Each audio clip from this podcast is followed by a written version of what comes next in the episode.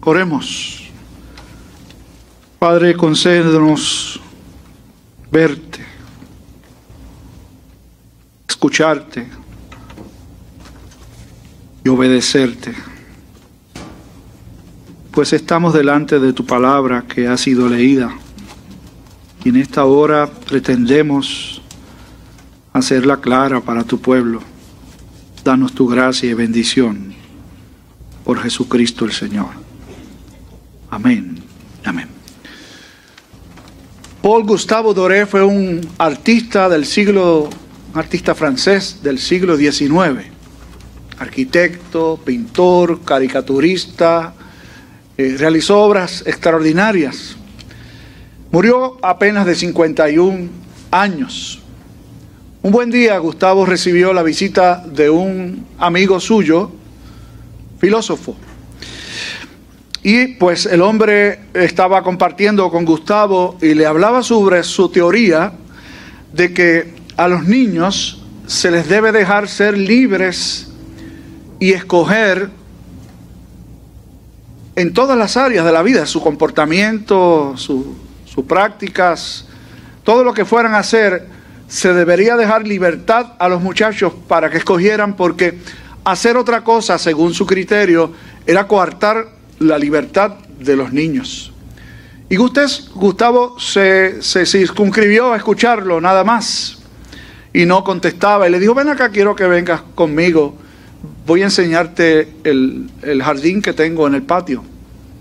Así que lo llevó a la parte trasera de la casa y, y cuando abrió la puerta y le dice, este es mi jardín, el hombre le dice, tú me perdonas, pero esto no es un jardín. Aquí lo que hay un montón de matojos. ¿Dónde está el jardín? Y Doré le dijo, bueno, yo hice lo que tú dices que hay que hacer con los niños. Yo lo hice con el, con el patio. Dejé que él le echara las plantas que quería echar de manera libre y espontánea y ese es mi jardín. Y al buen entendedor, con pocas palabras, debería bastar. A veces no basta solo con palabras. El texto de esta mañana es un texto complicado. Miré el reloj ahorita, yo voy a tratar de, de circunscribirme al tiempo que utilizamos normalmente. Pero es un texto complicado por varias razones. La primera de ellas es que tiene reglas a seguir. Como decían los nenes hace un rato, que ustedes se rieron y yo también me reí, pero somos como ellos. No nos gusta que nos digan qué hay que hacer y qué no hay que hacer. Por ahí empezamos, que por eso es complicado el texto, porque encierra unas directrices específicas sobre qué hacer.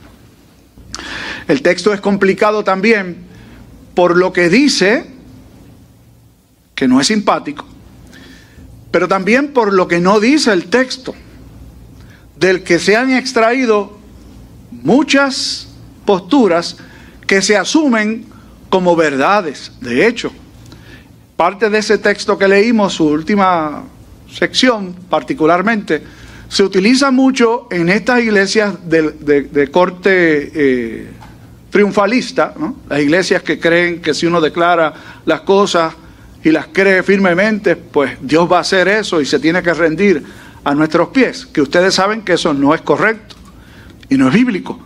Pero como el texto dice en un lugar que si dos de ustedes se ponen de acuerdo en cualquier cosa que pidan, nuestro Padre lo va a conceder. Es decir, si tú y yo nos ponemos de acuerdo, José, y creemos bien, y lo visualizamos, Dios nos va a contestar.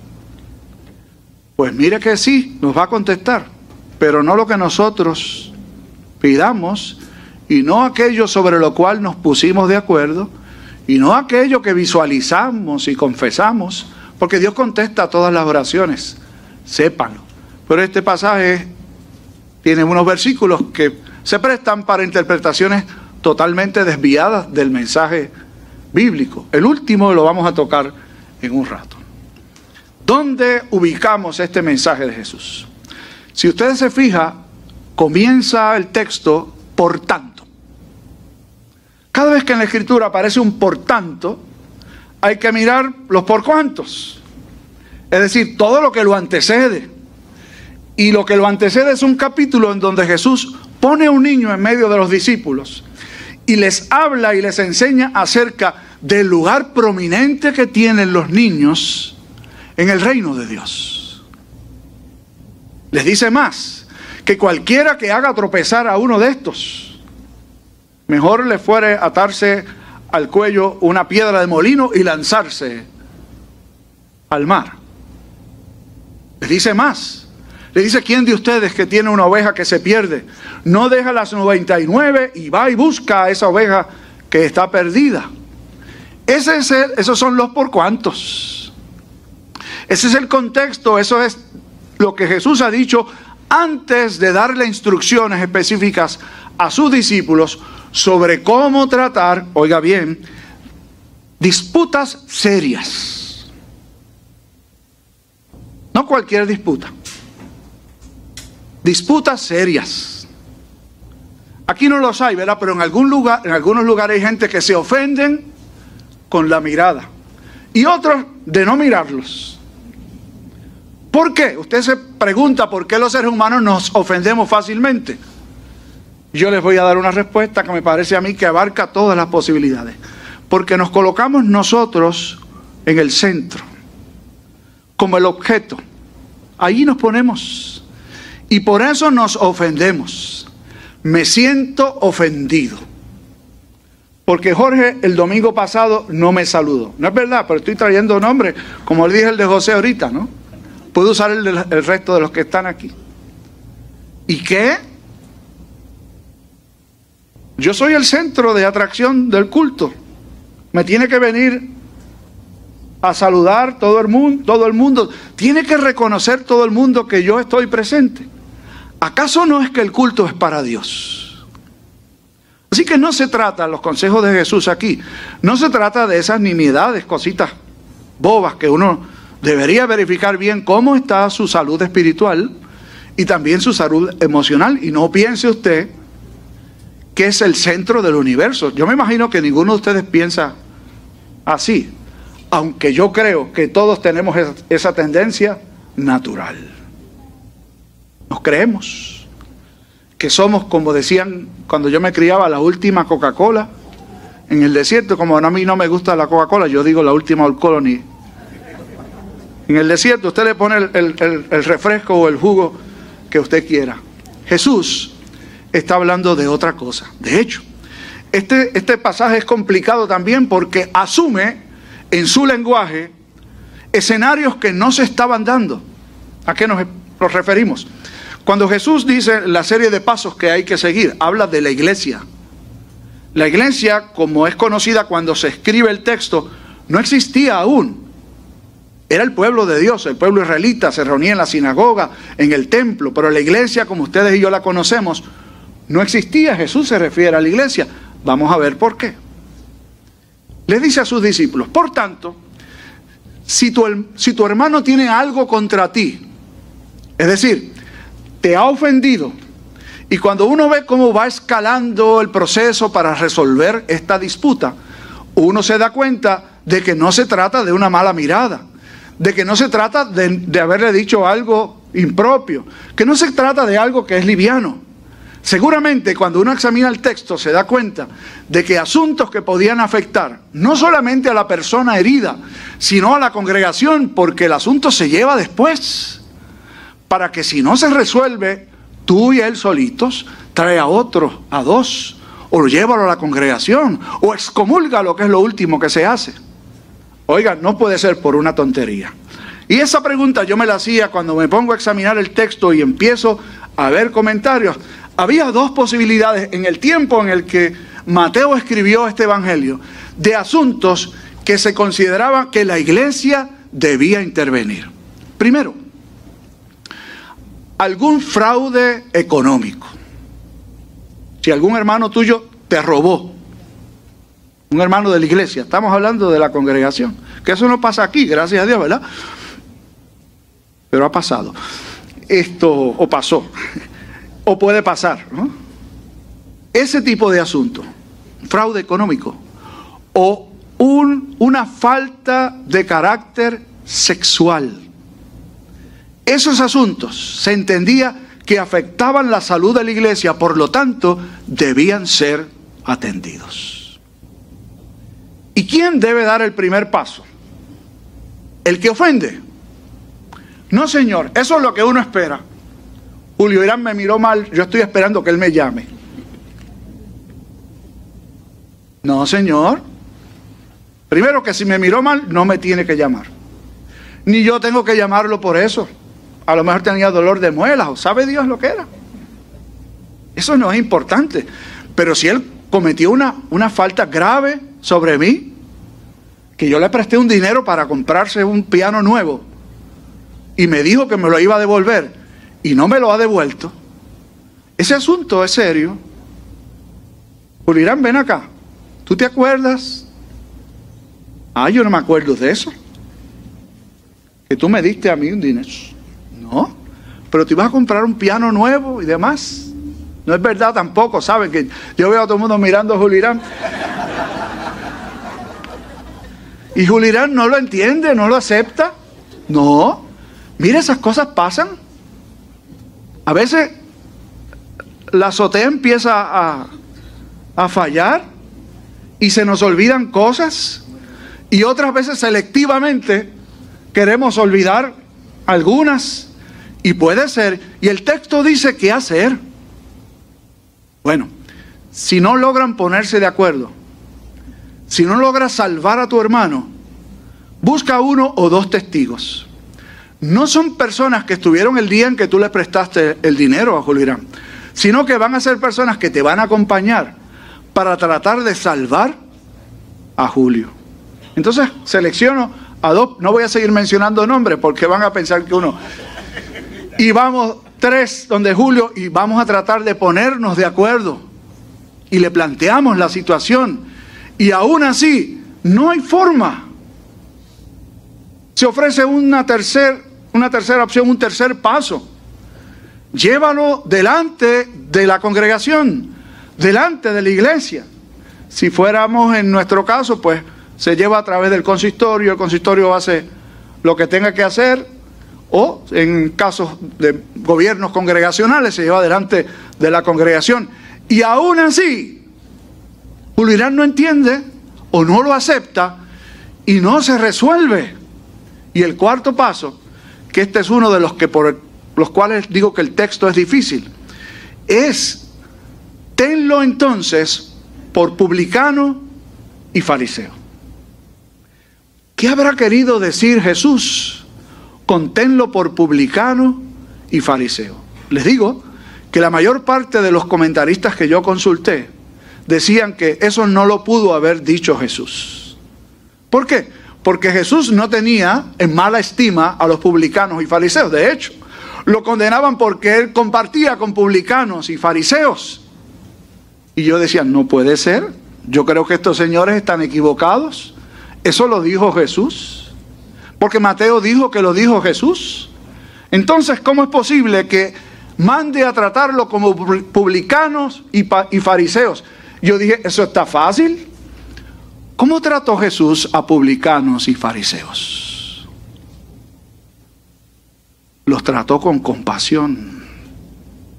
Los veía como personas que debían ser objetos de la gracia y la misericordia de Dios. En pocas palabras, los veía como no creyentes y gentes a las que había que alcanzar con el mensaje de la gracia del Señor. Eso es lo que Jesús estaba mandando. Recuerden el contexto.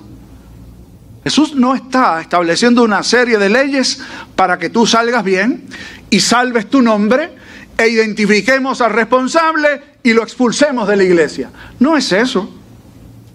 Lo que está aquí en la mente y en el corazón del maestro es cómo salvar a un hermano. ¿Qué hay que hacer para salvar a un hermano? Recuerden el contexto. ¿Quién de ustedes que tiene 100 ovejas y pierde una no va y la busca? Eso es lo que Jesús está diciendo. Y luego cuando dice, les digo que si dos de ustedes se pusieran de acuerdo sobre cualquier cosa aquí abajo en la tierra, Dios el Padre lo va a conceder. No saquen ese pasaje del contexto bíblico, déjenlo allí. ¿De qué está hablando de Jesús cuando dice ponerse de acuerdo? No es, Dalila, tú y yo nos vamos a poner de acuerdo. Vamos a orar para que tus muchachos les pase esto bueno y todo va a salir bien. No es eso. Ponernos de acuerdo es que Julián y yo teníamos una disputa. Teníamos un problema serio y logramos ponernos de acuerdo. Dios bendice al pueblo de Dios cuando se pone de acuerdo. De eso es lo que está hablando el texto. No es de esta idea triunfalista de que si nos ponemos de acuerdo, Dios va a hacer lo que nosotros querramos y lo vamos a convertir en nuestro socio. No, Señor. Es ponernos de acuerdo usted y yo. Es ponernos de acuerdo los que somos parte de la familia de la fe.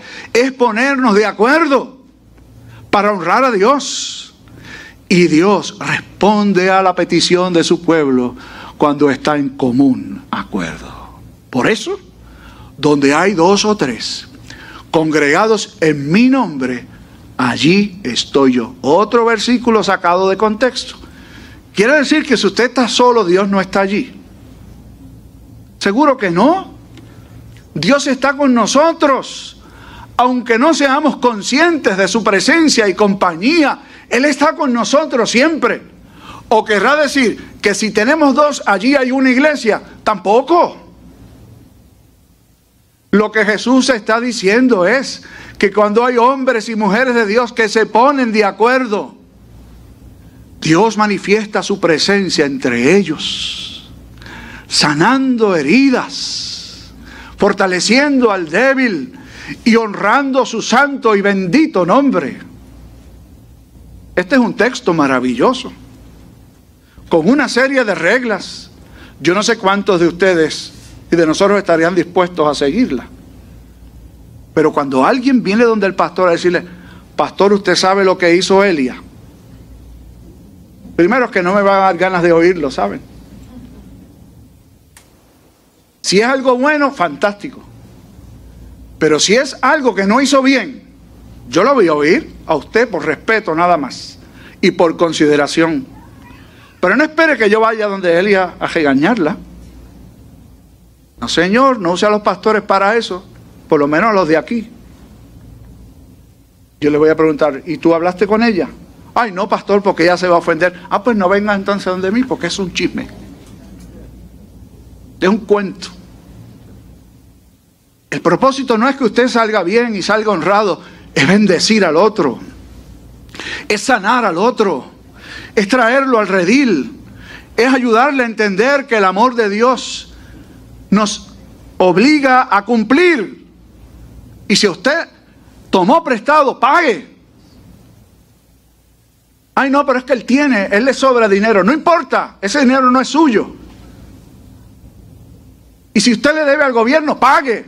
No, que esos son unos sinvergüenza. No importa, usted cumpla con su propósito, con su responsabilidad, con su deber. Un cristiano es fiel en todos los aspectos de la vida, pero cuánta pena da ver que no se atienden los asuntos como debe ser. Yo leí esta historia y termino con ella. Más o menos terminé a la hora que quería.